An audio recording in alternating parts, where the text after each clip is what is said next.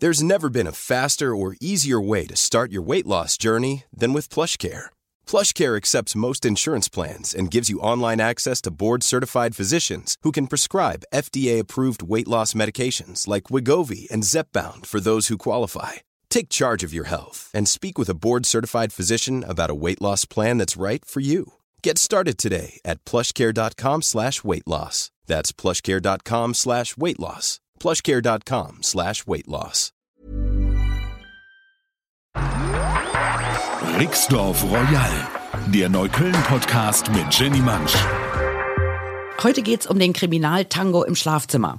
Das ist ein doller Titel. Ich erzähle euch die Geschichte, die ich eigentlich meiner Mutter immer verheimlicht habe, weil sie Angst hatte, hier in Neukölln wird immer nur geschossen. Ja, das musste ich so ein bisschen ausmerzen, deswegen habe ich dir das nie erzählt. Aber euch kann ich es ja sagen. Ja, es war ja schließlich damals eigentlich auch nur der eine Schuss in den Puff, von dem ich euch bereits erzählt habe in der ersten Folge. Äh, mehr haben wir gar nicht mitbekommen. Ja, aber trotzdem bei meiner Mutter hatte sich das so verfestigt, in Neukölln wird wild geschossen wie im Wilden Westen. Ja, dabei aber manchmal ist es natürlich so, es passieren einem eigentlich ganz oft in Neukölln solche Sachen. Das kann schon sein. Einmal bin ich zum Beispiel zum Bezirksamt, musste ich zum Bezirksamt. Damals musste man dafür aber noch zur, an der Polizeiwache vorbei. Anderer Eingang, nicht der um die Ecke, sondern vorne rein. So, ich warte da an dem Tresen, bis mich jemand anspricht und gucke mir so das ganze Geschehen an und was die Polizisten da so machen. Und auf einmal kommt so ein kleiner arabischer Junge rein, der war vielleicht so sieben und muss sich furchtbar hochstrecken, um an den Tresen zu kommen, nestelt aus seiner Tasche eine Riesenknarre raus und legt die neben mir auf diesen Tresen. So, da konnte man sehen, wie die Polizisten dann aber doch schnell reagieren. Ja, die wurden sofort, sprangen die alle auf, rannten auf den zu, machten sie, nahmen die Knarre von dem Tresen, sind erstmal rum und haben den kleinen Jungen gefragt, was hast du denn da mitgebracht? Und da sagt er, ja, habe ich unter Treppe gefunden, habe ich gedacht, bringe ich Polizei. Da haben sie gesagt, das hast du gut gemacht. Der wurde dann von allen Seiten gelobt und so und dann wieder nach Hause geschickt. Also sowas ist dann einfach mal relativ normal, ja. Ähm, ein bisschen weniger, das sind dann so Sachen, die einem normalerweise mit der Polizei passieren. In Neukölln muss man irgendwo ein äh, durchmischtes Verhältnis haben zur Polizei. Einerseits sind die nämlich wirklich wichtig, weil sie für jeden Scheiß kommen und dann auch helfen und ja, also im Alltag sind die schon ganz wichtig, aber natürlich sehen wir sie alle am liebsten von hinten, ja. Deshalb war ich auch etwas sehr erstaunt, als dann eines Morgens um halb sieben klingelt es bei mir an der Tür was also schon sowieso keine schöne Zeit ist. Ich denke, huch, was ist denn nun los? Mich laus der Affe, ich gehe an die Tür, sage, wer ist denn da? Kommt von draußen die Kriminalpolizei. Ja, da fährt einem erstmal der Schreck durch die Glieder. Ich überlegt, habe ich was angestellt? Was habe ich angestellt? Habe Tür aufgemacht, Bademantel über, Tür auf. Ich sag, Gott, habe ich was angestellt? Nein, Frau Mansch, alles gut. Vor mir zwei, also wirklich ausgesprochen gut aussehende äh, Kriminalbeamte. Damals habe ich noch gedacht, vielleicht habe ich einen falschen Kerl mir ausgesucht. Die sehen echt alle gut aus, ja.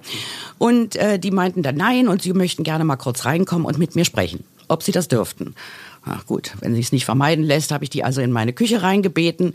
Und äh, so, dann setzten die sich hin und haben mich gebeten, äh, ob sie von meinem Schlafzimmer aus zwei Wochen lang ähm, die Wohnung gegenüber in dem Nachbarhaus, mit dem wir uns den Hinterhof geteilt haben, ob sie die da observieren könnten. Zwei Wochen lang. Ich sag, zwei Wochen. So, nee, also ich sag, Freunde, also es tut mir leid, ich war freie Journalistin, ja, ich sag, das kann ich nicht machen. Ich muss schreiben, das, ich kann hier nicht arbeiten, wenn dauernd zwei gut aussehende Kripo-Beamte in meinem Schlafzimmer rumstehen. Aber die Lösung habe ich auch. Gehen Sie mal zur Nachbarin rüber. Die äh, hat A, einen viel besseren Blick auf diese Wohnung. Da können Sie viel besser gucken. Und außerdem kocht die Ihnen Kaffee von morgens bis abends und die findet es richtig gut. So, das wusste die auch, das, die hat dann auch nachher, hat die sich tausendmal bei mir bedankt. Sie fände es nämlich wahnsinnig spannend, dann nun den Beamten ständig den Kaffee zu kochen. Ja, Gott sei Dank spitz, ich war die los. So, natürlich wollte ich wissen, warum wollen die diese Wohnung da drüben observieren? Da haben die gesagt, ja, da hat einer gewohnt, der war zehn Jahre im Gefängnis und der hat in dieser Zeit seine von Hartz IV bezahlte Wohnung an Drogendealer vermietet. Ja, habe ich gesagt, das ist ja mal ein Geschäftsmodell. Und dem wollen sie nun auf die Sprünge kommen. So. Dann haben die mir noch ein bisschen mehr von dem erzählt und plötzlich fiel mir ein, eine Geschichte, die sich vor zehn Jahren zugetragen hatte. Die erzähle ich jetzt, weil die gehört nämlich dazu. Also, Schnitt zehn Jahre früher. Auf der Sonnenallee geraten zwei Autofahrer in einen Streit. Zwei Mercedes-Fahrer, wobei der eine Mercedes gestohlen war. Das konnte man nachher alles in der Zeitung nachlesen. So, die beiden geraten in einen Streit, so dass der eine anfängt, den anderen zu verfolgen. Wodurch der erste natürlich äh, mal ordentlich auf die Tube gedrückt hat. Die sind dann von der Sonnenallee runtergerast, sind in unsere Straße eingebogen und bei dem Einbiegen hat der erste eine 70-jährige Reinigendorferin mitgenommen. Der hat die mitgenommen und der hat die geschleift bis zum Ende der Straße, wo die dann in den Armen meines Armes, meines armen Späti-Besitzers, des türkischen Mannes, äh, verstorben ist. So, das habe ich nur gesehen. Ich wachte aus Mittagsschläfchen auf, Gardine auf und sehe nur die Blutspur auf der Straße und denke, Jemini, was ist denn hier passiert? Gehe runter, guck mir das an sehe dann diesen armen türkischen Späti-Besitzer, wir kannten uns so vom Sehen, und der stand völlig traumatisiert, käseweiß, stand er zitternd auf der Straße. Ich sag, was ist denn los? Ja, sagt der Frau verstorben in meinen Armen. Ich weiß gar nicht, was ich machen soll. Da habe ich gesagt, Sie gehen jetzt erstmal rüber zur Dr. Bonitz. Sie, Sie haben ja einen Schock. Da gehen Sie erstmal hin. Schönen Gruß. Die nimmt Sie sofort dran. So, der wankte wie ein Zombie, folgte der, endlich hörte mal einer auf mich, der wankte dann sofort da los und ging zur, zur Ärztin, um sich da erstmal beruhigen zu lassen, weil es war wirklich schrecklich, ja. Dieser schreckliche Mensch, der den da mitgeschleift hatte, der kam für zehn Jahre ins Gefängnis.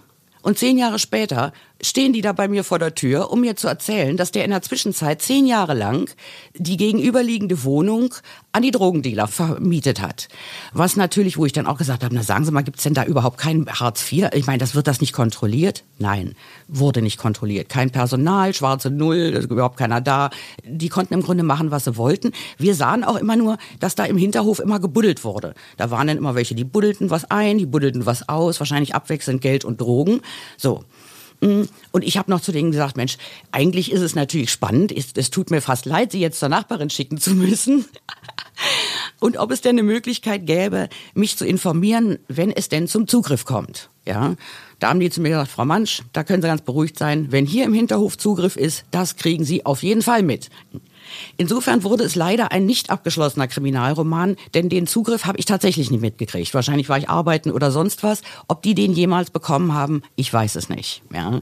Das sind dann halt so Geschichten, da muss man dann mal so mit, aber man kriegt dann halt auch raus, was über die Zeit eigentlich alles so passiert. Ja, also ich habe gedacht, ich träume. Erst kriege ich das mit zehn Jahre, so, dann zehn Jahre später stehen dann die Polizisten vor der Tür und verlangen nach einer Observierung. Ja.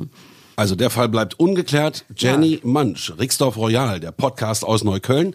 Äh, nächste Woche, was hören wir da? In der nächsten Woche hören wir eine Geschichte über Sofas, die auf Menschen starren. Oh.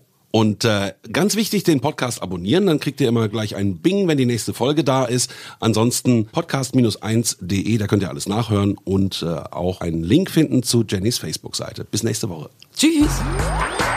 Rixdorf Royal, eine Produktion der Podcast 1 GmbH. Hi, I'm Daniel, founder of Pretty Litter. Did you know cats tend to hide symptoms of sickness and pain? I learned this the hard way after losing my cat, Gingy. So I created Pretty Litter, a health monitoring litter that helps detect early signs of illness by changing colors, saving you money and potentially your cat's life. Pretty Litter is veterinarian developed, and it's the easiest way to keep tabs on your fur baby's health right at home. Go to prettylitter.com and use code ACAST for 20% off your first order and a free cat toy. Terms and conditions apply. See site for details.